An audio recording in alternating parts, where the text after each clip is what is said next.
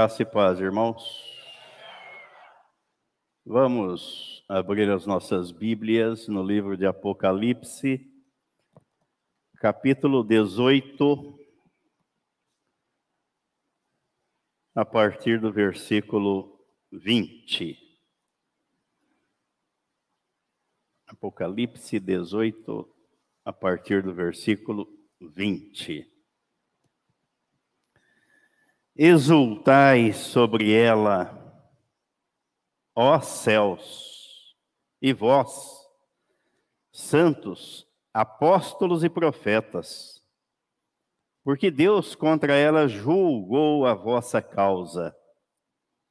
Então um anjo forte levantou uma pedra, como grande pedra de moinho, e arrojou-a para dentro do mar, dizendo: Assim, com ímpeto, será arrojada a Babilônia, a grande cidade, e nunca, jamais será achada.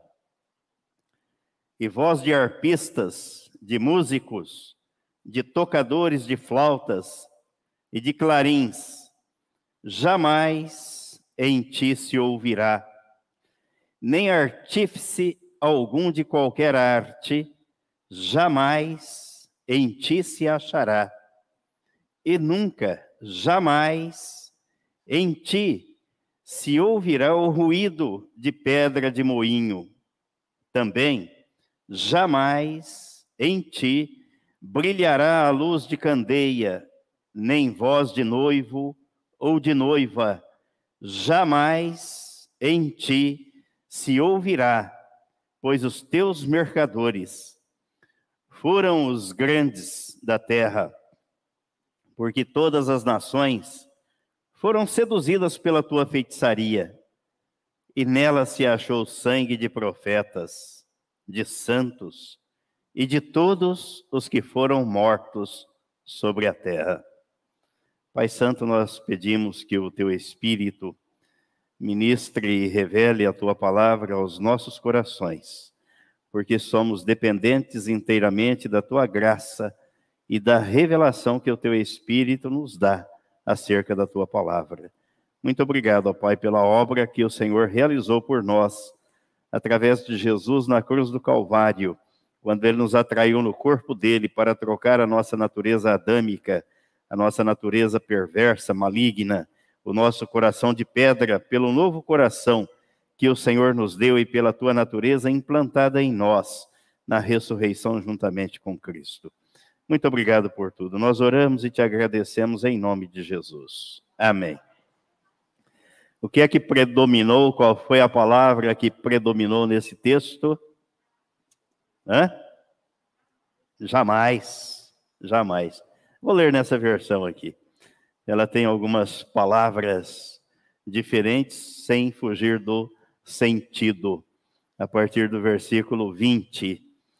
Ele diz assim: Celebrai sobre ela, ó céus, e vós, santos apóstolos e profetas, porquanto, afinal, Deus a julgou, retribuindo-lhe tudo quanto ela praticou contra vós. Então, um forte anjo levantou uma pedra do tamanho de uma grande pedra de moinho e lançou-a no mar, ao mar, exclamando com semelhante violência: será jogada por terra a grande cidade de Babilônia, para que nunca mais, para nunca mais ser encontrada. Jamais se voltará a ouvir em suas praças o som dos arpistas, dos músicos, dos flautistas, nem dos tocadores de trombetas nunca mais se encontrará dentro de seus muros artífice algum de qualquer ramo da arte. Também jamais se ouvirá em seu interior o ruído do trabalho das pedras de moinho. Nunca mais brilhará dentre seus limites a luz das candeias. Jamais se ouvirá ali a voz do noivo e da noiva seus comerciantes eram os grandes profissionais do mundo. Todas as nações foram seduzidas por suas feitiçarias. e em suas dependências foi descoberto sangue de profetas e de santos e de todos os que foram assassinados na terra. A contabilidade divina não escapa nada na escrituração diária. Tudo é registrado. Nada passa despercebido e tudo virá à tona. Nós começamos a reflexão neste capítulo 18, e a ideia central do texto do capítulo é as vozes da queda da Babilônia. Aí nós vimos que são quatro vozes, ou quatro tipos de voz. A, vo a primeira que nós vimos é a voz da condenação, que condena o sistema. E a Babilônia é o grande sistema que governa e sempre governou o mundo. Isso nos tempos antigos e nos tempos modernos. Sempre é, é esse sistema que se opõe a Deus e vai contra a palavra de Deus. Aí nós vimos a voz da separação, onde Deus ordena ao seu povo que saia desse sistema, que não participe dele, que não faça parte dele, porque ele é um sistema condenado, abominado por Deus. Pois nós vimos a voz da lamentação daqueles que compactuam com o sistema e se lamentarão profundamente, porque a sua derrota é prevista, está determinada e Deus não vai deixar passar em branco.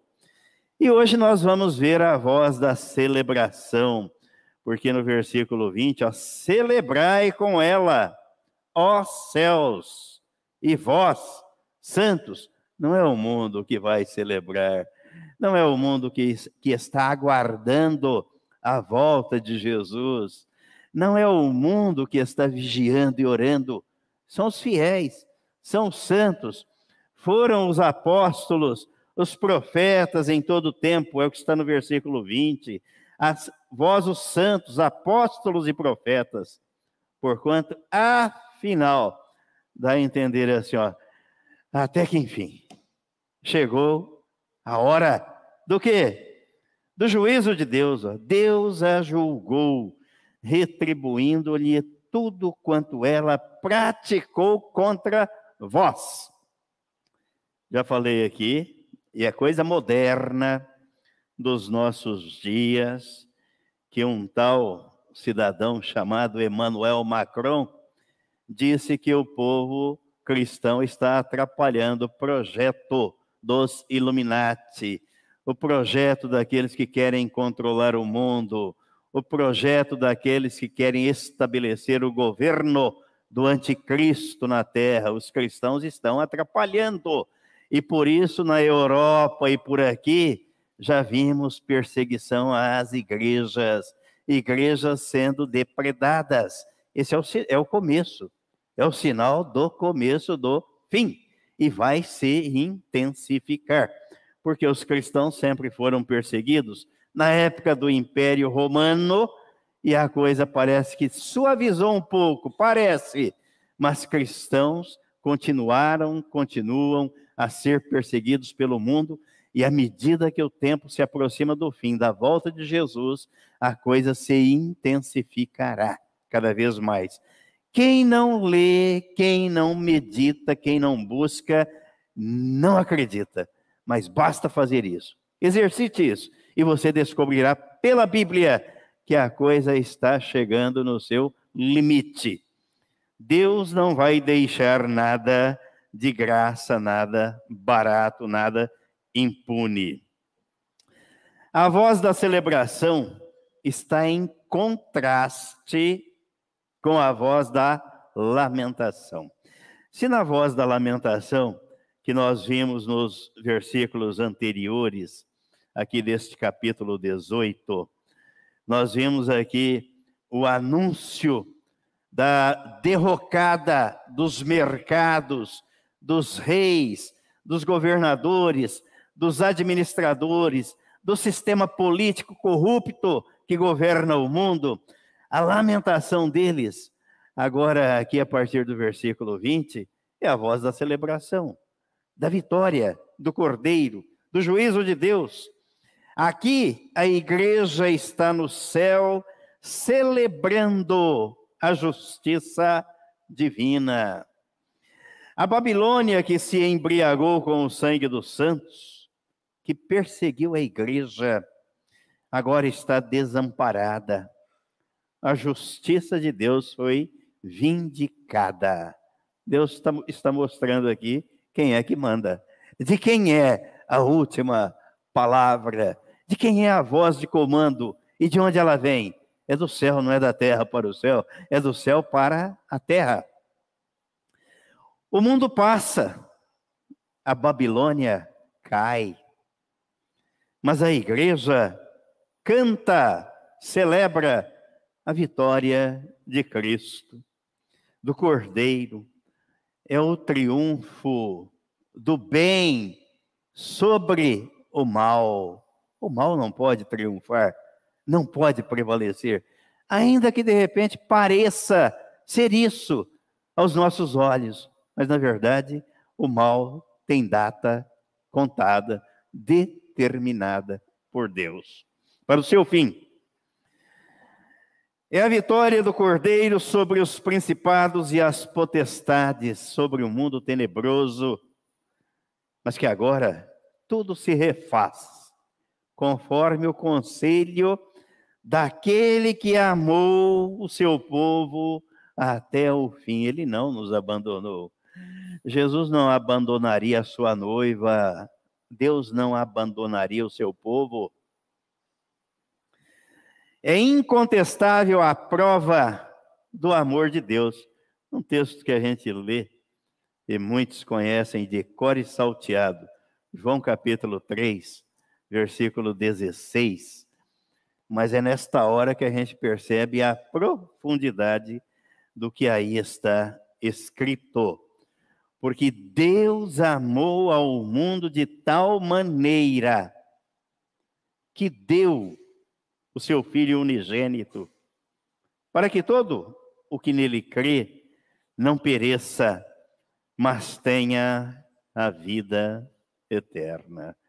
Então, o ato, o gesto, a ação de Deus ao enviar Jesus a este mundo para ir à cruz, passar pelo que ele passou, atrair a si os pecadores, para trocar a nossa natureza pecaminosa e nos dar da natureza divina, nos fazer participantes da morte e da ressurreição juntamente com Cristo, não foi para deixar isso ao léu do acaso ou da sorte. É a prova do amor de Deus que vai até o fim. Então, ele não nos abandonou. Jesus não abandonou a sua igreja. Nós vimos no começo do, deste livro que Jesus passeia no meio da igreja. Ele passeia, ele está atento às coisas que estão acontecendo com a sua noiva, com o seu corpo, porque a igreja é o corpo de Cristo e nós somos membros desse corpo. Esta celebração não é o grito da vingança, mas é o regozijo pelo justo julgamento de Deus. O julgamento que vem sendo anunciado desde os primórdios dos tempos, desde o jardim do Éden, em todas as épocas e através de todos os povos, através da lei dada a Moisés, através dos salmos, dos profetas, dos apóstolos e da igreja. Então só não percebe quem não quer. Deus começou a anunciar no jardim do Éden e não parou de anunciar ao longo de todo o tempo, de toda a história da humanidade. A queda do sistema da Babilônia é irrevogável, Deus não vai voltar atrás. E irreversível, ele não vai mudar. Isso é o que se vê nas constantes repetições da palavra jamais. Por isso que eu disse qual foi a palavra que predominou no texto jamais. Seis vezes ela é mencionada aí, ó. Assim, a, meta, a segunda parte do versículo 21.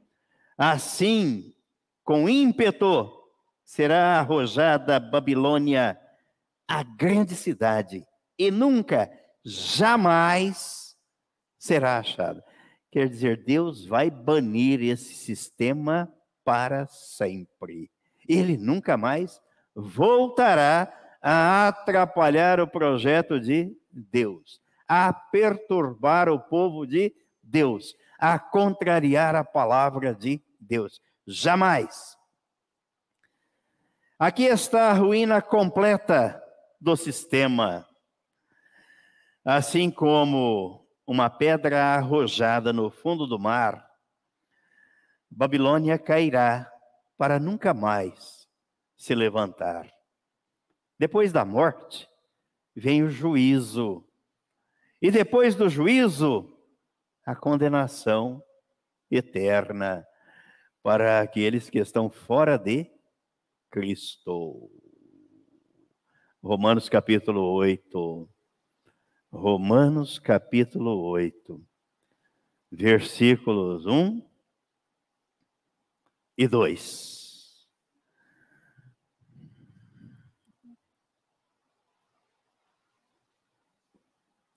Agora, pois, já nenhuma condenação há para os que estão em Cristo Jesus.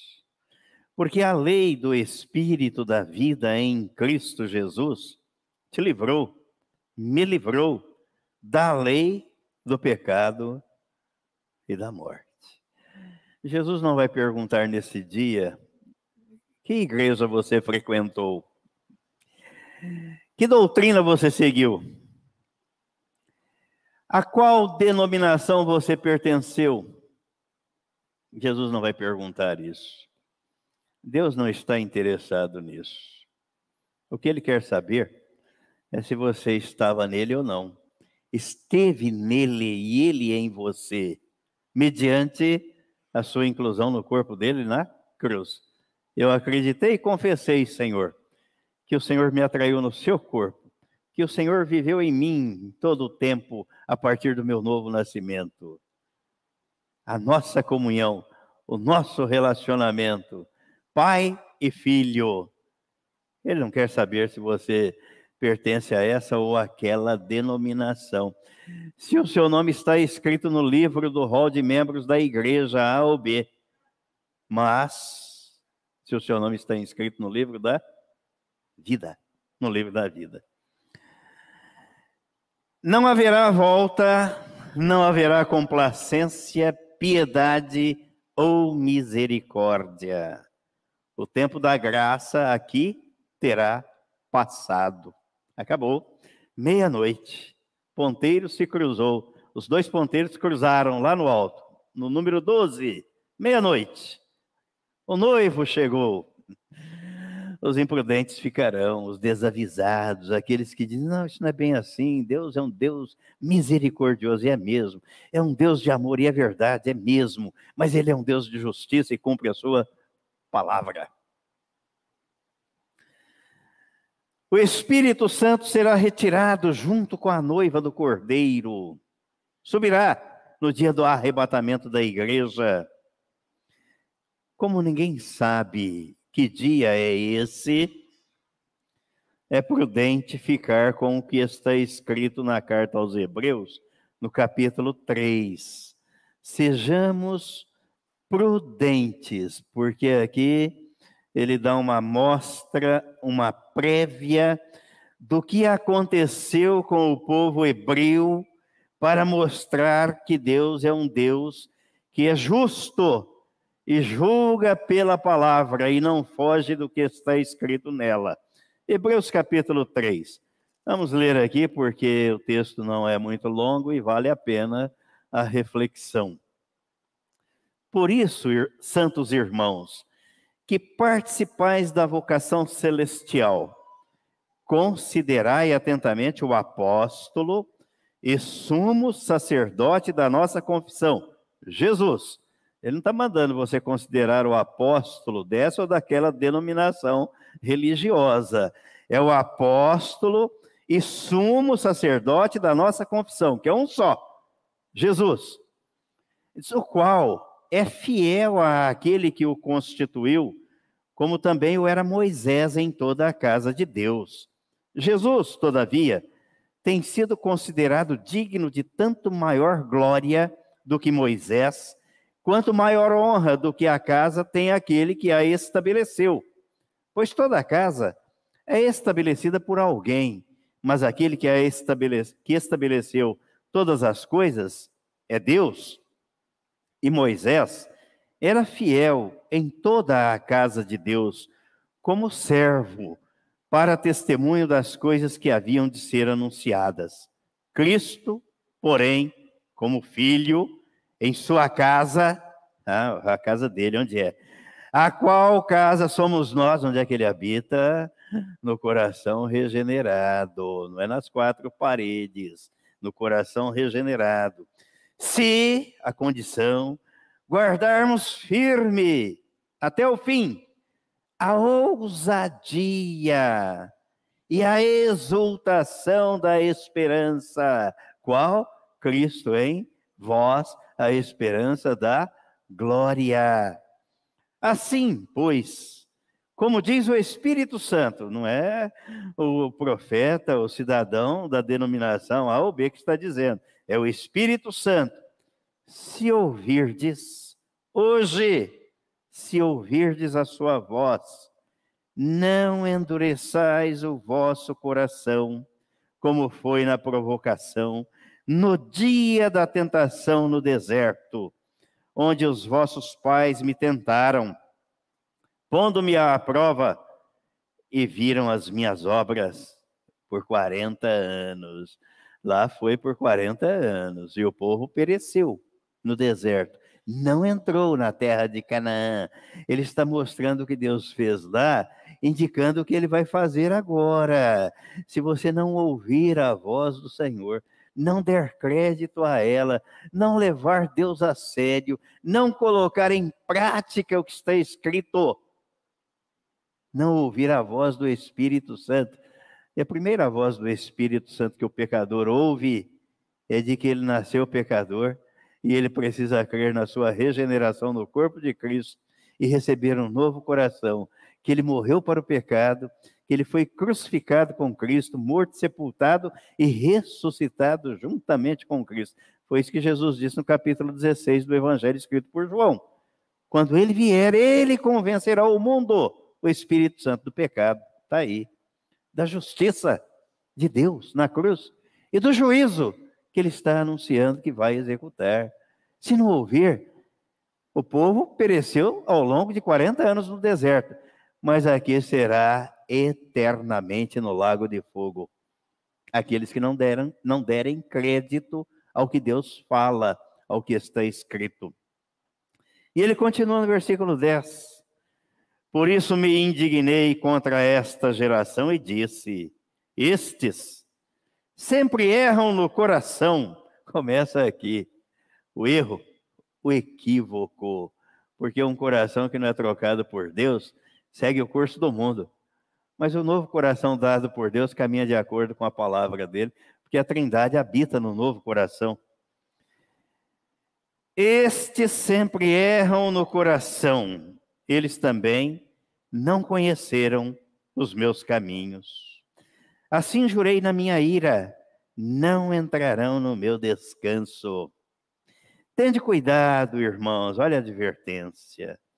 Jamais aconteça haver em qualquer de vós perverso coração de incredulidade que vos afaste do Deus vivo.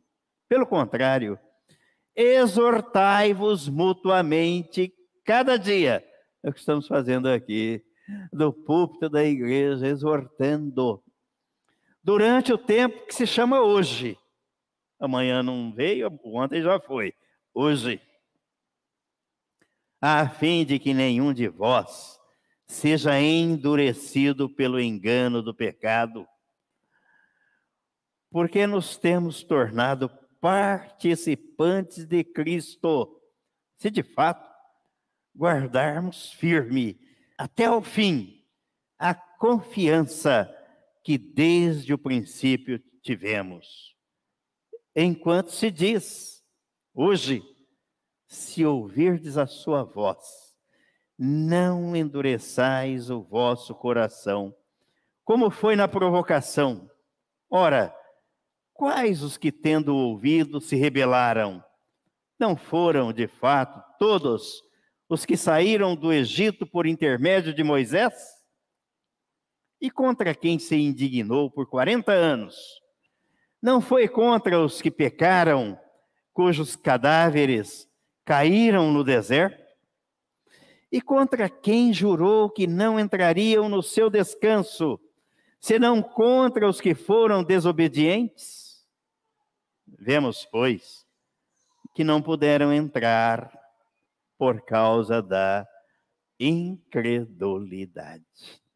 Esse é o pecado que não tem perdão. E as pessoas acham que pecado é fazer ou não fazer ou deixar de fazer.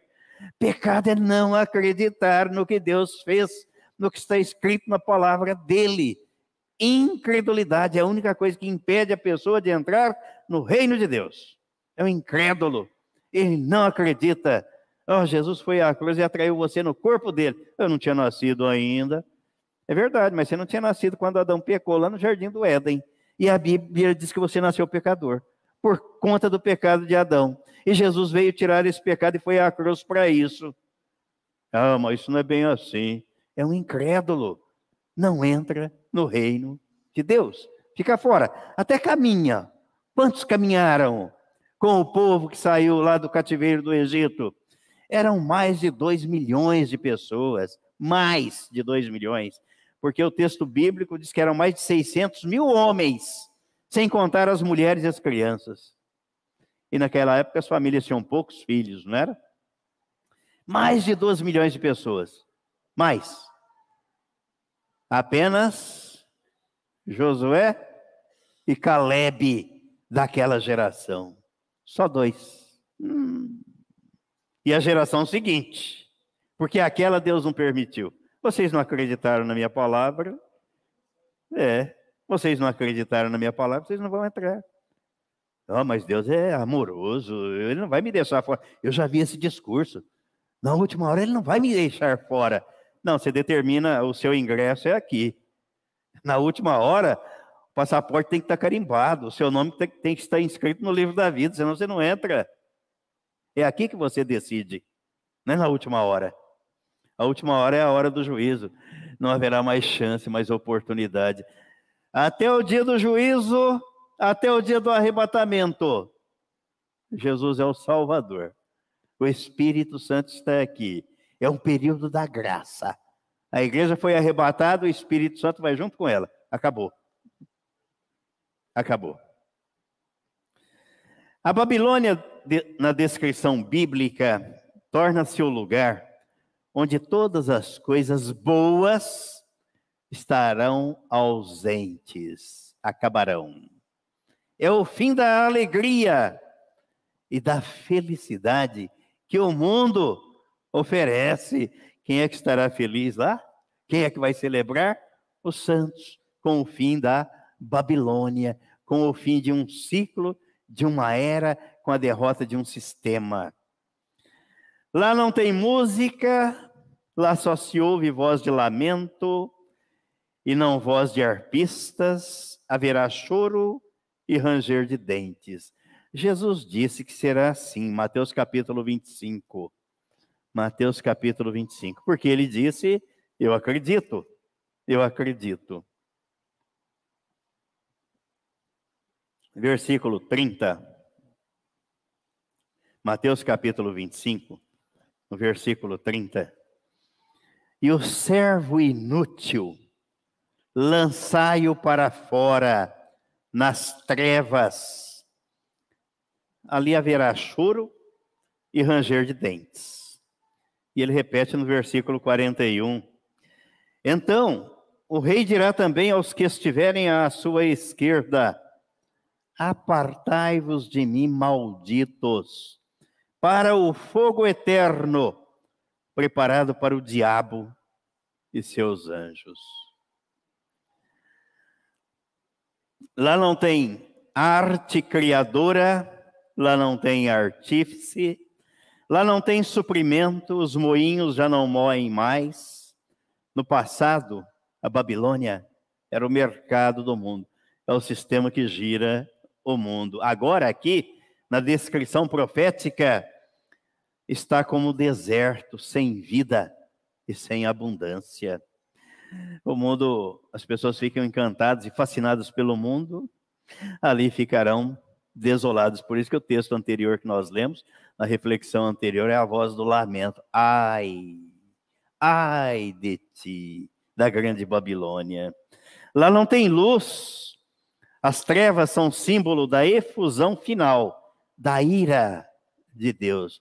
Porque Deus é luz. Onde Ele está, há a presença da luz de Deus, da luz de Cristo e da luz que Cristo resplandece na vida da igreja dos cristãos.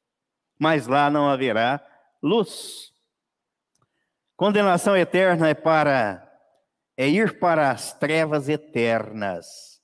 Essas trevas espessas durarão eternamente, não terão fim. Lá não haverá relação de amor, não tem casamento, nem poesia, nem sonhos. Acabaram-se as fantasias. Eis a dura realidade dos que compactuam com o sistema do mundo. Por isso que nós fizemos uma reflexão anterior que quem anda com Deus não se compromete com o mundo. Não tem compromisso com o mundo, ele tem compromisso com Deus. Ele é o embaixador aqui, ele está em terra estranha. O cristão está aqui, nós fizemos uma reflexão também há pouco tempo, que o cristão é um ser anormal. Ele destoa da normalidade do mundo. Ele não, não segue o mesmo curso do mundo. A Babilônia é o sistema destruído do mundo, símbolo da oposição a Deus e à sua igreja. Ela é a sede da feitiçaria. Perceberam no versículo, no, no, capítulo 18, quando nós vimos aqui no versículo 23, ó, capítulo 18 de Apocalipse, versículo 23. Ó, também jamais em ti brilhará luz de candeia, nem voz de noivo ou de noiva, jamais em ti se, se ouvirá, pois os teus mercadores foram os grandes da terra, porque todas as nações foram seduzidas pela tua feitiçaria, obra infrutuosa das trevas. O espírito que substitui Deus por magias e também o centro de perseguição à igreja, onde profetas e santos, homens de Deus, foram mortos. O ponto principal que devemos observar é que este mundo arrogante, sedento de prazer, perecerá com todas as suas riquezas e com toda a sua sedução, com toda a sua cultura e filosofia que contraria a palavra de Deus, com suas multidões que têm abandonado a Deus e vivido conforme os desejos da carne conforme os prazeres da carne. E o apóstolo Paulo diz na carta aos Gálatas, no capítulo 5, que há uma guerra diária, uma luta diária entre a carne e o espírito. E no, na carta aos Romanos, no capítulo 8, ele fala que aqueles que são guiados pelo Espírito Santo se inclinam para as coisas espirituais, mas os que são guiados pela carne se inclinam para as coisas do mundo, para as coisas carnais. O homem carnal não tem prazer nas coisas de Deus e o homem espiritual não tem prazer nas coisas do mundo. Há uma divisão. Essa divisão precisa ficar clara na nossa vida. Tem que ser clara. Se não houver, pare, ponha o joelho no chão e clame a Deus: Senhor, não estou vendo essa divisão na minha vida. Ela precisa ser clara. Para onde está a minha inclinação? O que é que me atrai? O que é que me dá prazer? Onde é que eu tenho prazer? No que? Nas coisas do mundo ou nas coisas de Deus? Os ímpios sofrerão penalidade eterna. Vamos ver o que é que João escreveu aqui na primeira carta. Primeira carta, capítulo 2, primeira carta de João. Capítulo 2, versículo 15 ao 17. 15 ao 17. Não ameis o mundo, nem as coisas que há no mundo. Se alguém amar o mundo, o amor do Pai não está nele. Porque tudo que há no mundo, a concupiscência da carne, a concupiscência dos olhos e a soberba da vida, não procede do Pai, mas procede do mundo. Ora, o mundo passa, bem como a sua concupiscência. Aquele, porém, que faz a vontade de Deus, permanece eternamente. O mundo jaz no maligno. O diabo é o príncipe do mundo. Como é que você vai amar o mundo e ter prazer nas coisas do mundo, sabendo quem é o príncipe do mundo? E que o mundo não tem nada de Deus. Nada de Deus. Vamos ver o que é que Tiago diz sobre este assunto. Tiago, capítulo 4. Capítulo 4. Versículo 4. Tiago, capítulo 4, versículo 4. Infiéis. Já começa chamando assim. Infiéis não compreendeis que a amizade do mundo é inimiga de Deus? Aquele, pois, que quiser ser amigo do mundo, constitui-se inimigo de Deus. Ah, eu quero ser amigo de Deus, não quero ser inimigo dele, não. Então eu não posso ter amizade com o mundo, com as pessoas do mundo. Não tem nada de, de que seja compatível, nada, nada a linguagem é outra, o Deus é outro, o Deus do mundo é o diabo. E o Deus do cristão é o Senhor, Criador, Jesus, o Salvador, o Espírito Santo, Consolador. O mundo não aceita isso. Conclusão, vamos concluir aqui. No capítulo 17 de Apocalipse, vimos que a Babilônia é a grande meretriz é a religião prostituída e apóstata no mundo, onde tudo pode, tudo vale, se adora imagens de escultura, se adora outros deuses. Esta é a grande meretriz que nós vimos no capítulo 17. No capítulo 18, nós vimos que a, a Babilônia é o sistema político, econômico, que governa o mundo e que substituiu Deus pelo Deus Mamon, pelo dinheiro. Eu, a gente vai conversando com os mais jovens e vai aprendendo com eles, né? Eu aprendo até com a minha netinha, que tem quatro anos de idade. Ela ensina. Mas o meu genro estava conversando na sexta-feira, estávamos conversando, e como ele entrevista, né, gente, candidatos a emprego e tudo mais, ele diz que é assustador o que a meninada tem em mente. O que é que você quer?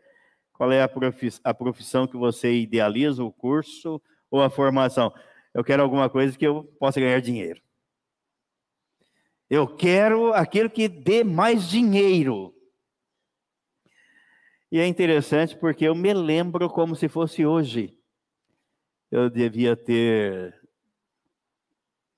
14 anos, 15 anos. E antigamente era o ginásio, né? Saía do grupo para o ginásio, né? Ginásio. E eu me lembro que, como eu já trabalhava e era trabalhador braçal. Minha mãezinha está ali como testemunho. Então eu não queria serviço sujo para sujar as mãos, eu queria um serviço limpo. E no ginásio tinha a escola, a escola tinha uma, um galpão. Hoje não existe mais isso, né? Porque as coisas modernizaram demais, isso ficou ultrapassado, mas dava certo, hein? Deu certo, pelo menos comigo deu certo. Aí tinha um galpão que era um, uma oficina, tinha torno, tinha ferramenta, tinha de tudo. Aí então o aluno entrava ali para aprender, olha o ensino profissionalizante, né? Ele ia aprender a ser um mecânico, ser um marceneiro, ser um carpinteiro, ele ia aprender ali.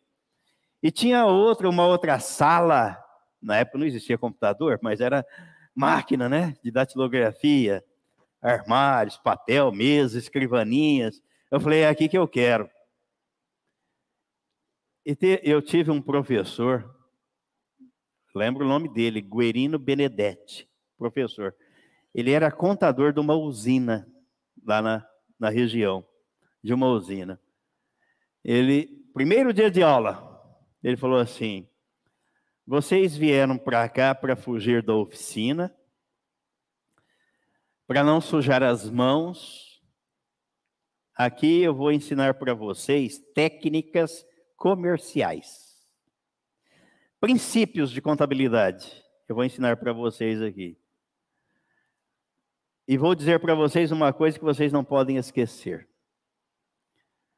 Médico pode ganhar muito dinheiro e o lixeiro também pode ganhar muito dinheiro. Se o que eles fizerem, eles fizerem com amor, fizerem com dedicação, fizerem com prazer e não fizerem por dinheiro, aí eles podem ganhar muito dinheiro. Aquilo entrou aqui e não saiu daqui até hoje. E ensinei isso para os meus filhos. Tanto é que não disse para nenhum dos dois. Vocês vão cursar esse ou aquele curso ou aquela faculdade. Vocês vão fazer o que vocês tiverem vontade de fazer. Não por dinheiro. Porque o dinheiro é consequência do trabalho. Quem corre atrás do dinheiro fica sem o dinheiro e sem o prazer, sem a satisfação. Aqui a ruína da grande Babilônia. Vai clamar: ai, ai, desse sistema que me enganou, que me iludiu a vida toda e que não me mostrou a verdade.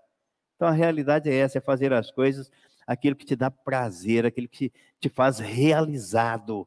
E não há, a meu ver, realização maior e é compatível com o propósito divino do que você ser útil às pessoas, à comunidade, ao meio, ao reino de Deus. Dinheiro é consequência, não é a primeira coisa que vem. O apóstolo Paulo diz que o amor do dinheiro, coração posto no dinheiro é a raiz de todos os males. Só esse parênteses aí, porque a gente vai aprendendo, vai ouvindo. Meu genro não sabia que eu ia trazer isso aqui, né? Mas na sexta-feira, na conversa lá, ele falou: olha, dá para ficar abismado. A garotada quer saber o que é que dá dinheiro. Ou o que é que pode ser feito para ser famoso, né? Para ser famoso e para ganhar muito dinheiro. Mas não está preocupada assim, olha, eu preciso ser útil ao meu próximo, à sociedade, às pessoas. Ninguém está preocupado com isso. E depois querem e esperam uma sociedade melhor. com essa visão. Com essa visão. O mundo tem zombado de Deus e da igreja ridicularizado a noiva do cordeiro, tem seduzido os homens, a humanidade. Mas este sistema é um sistema falido, é um sistema que tem data marcada para a sua derrota. Quem anda com Deus não se compromete com esse sistema. Na segunda carta aos Coríntios, no capítulo 5, segunda carta aos Coríntios, capítulo 5, no versículo 20, o apóstolo Paulo diz uma coisa aqui fundamental.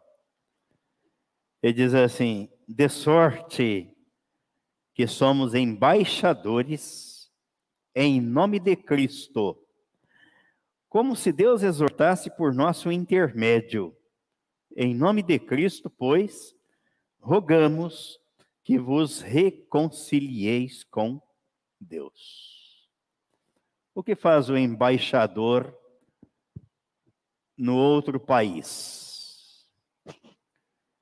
Representa os interesses do seu país, não do país onde ele está morando. Ele está lá como representante do seu país, defendendo os interesses do seu país, não do país em que ele mora. Nós estamos no mundo, mas não defendemos e nem representamos os interesses do mundo, mas do reino de Deus.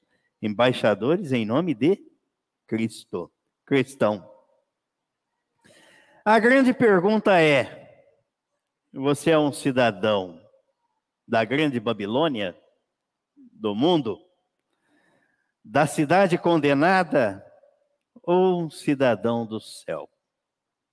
da Nova Jerusalém. E tomara que não haja dúvida no seu coração. Ao refletir sobre isso, eu fiquei pensando: imagine você entrar num barco, numa canoa ou num navio, mar adentro, sabendo que o casco dele está furado, que a água vai entrar e que ele vai afundar.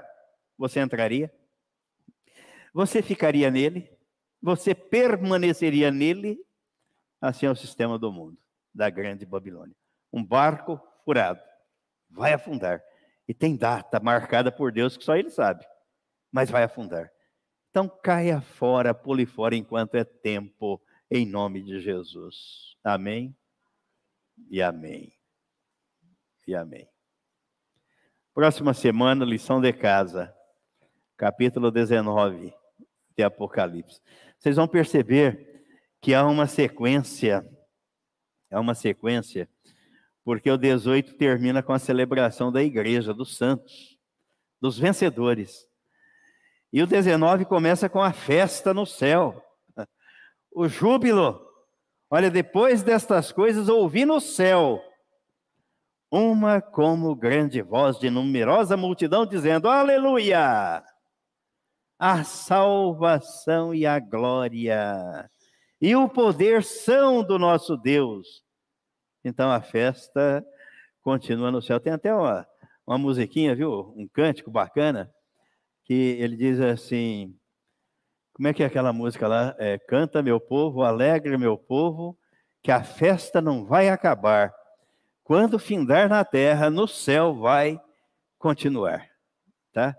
O Pitota sabe, se precisar da ajuda dele, é só pedir que ele sabe. Finish.